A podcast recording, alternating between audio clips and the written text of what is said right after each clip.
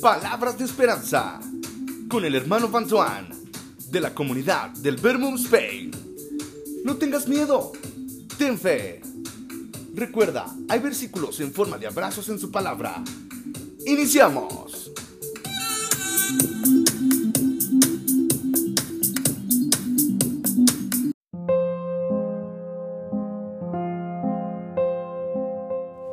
Lectura del Santo Evangelio según San Juan.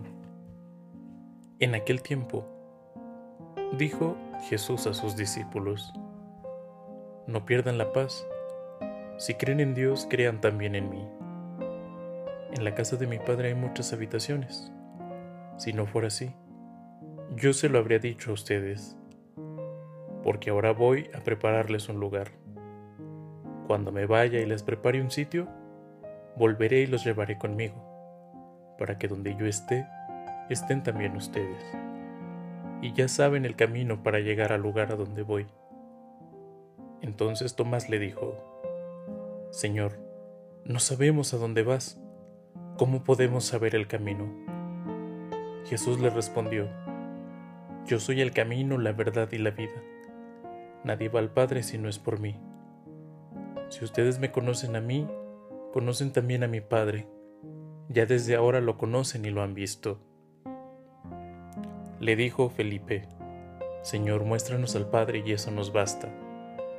Jesús le replicó, Felipe, tanto tiempo hace que estoy con ustedes y todavía no me conoces. Quien me ha visto a mí, ha visto al Padre. Entonces, ¿por qué dices, muéstranos al Padre? ¿O no crees que yo estoy en el Padre y el Padre está en mí? Las palabras que yo les digo, no las digo por mi propia cuenta. Es el Padre que permanece en mí, quien hace las obras. Créanme, yo estoy en el Padre y el Padre está en mí. Si no me dan fe a mí, créanlo por las obras. Yo les aseguro, el que crea en mí, hará las obras que hago yo y las hará aún mayores porque yo me voy al Padre.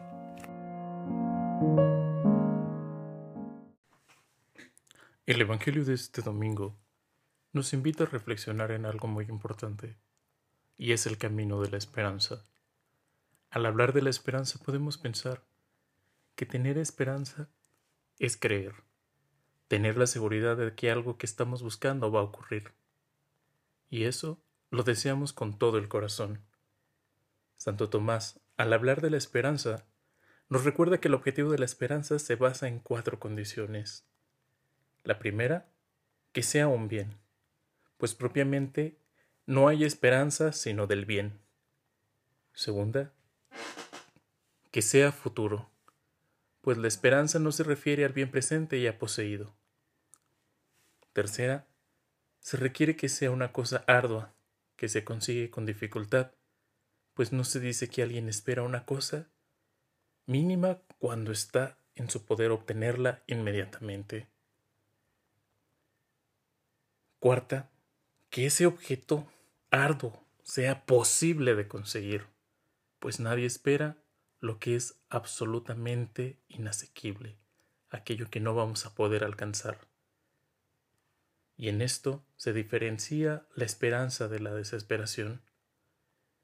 Y justamente Jesús nos muestra que nuestro caminar por esta vida tiene un motivo. No estamos aquí por casualidad. Estamos aquí a consecuencia del pecado de Adán y Eva. Pero es aquí donde inicia el camino de la esperanza.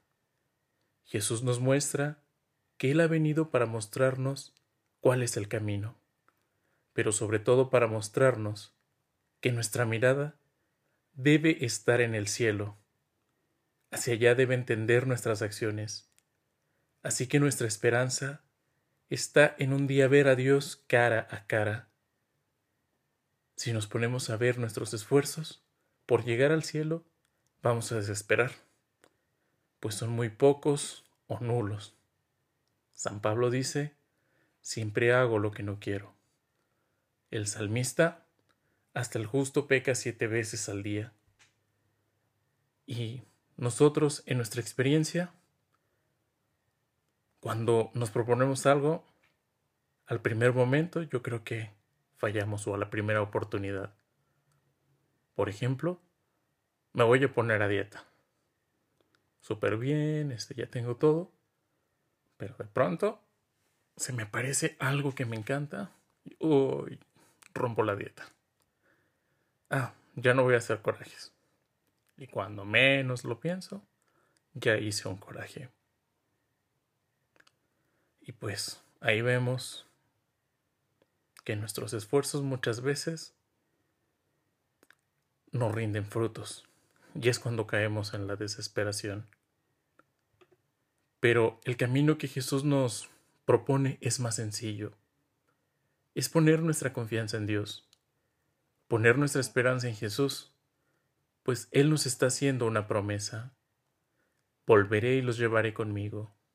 Ya saben el camino para llegar a donde voy. Jesús mismo nos lleva. Él nos conduce a lo único que ha querido hacer siempre, a reconciliarnos con el Padre.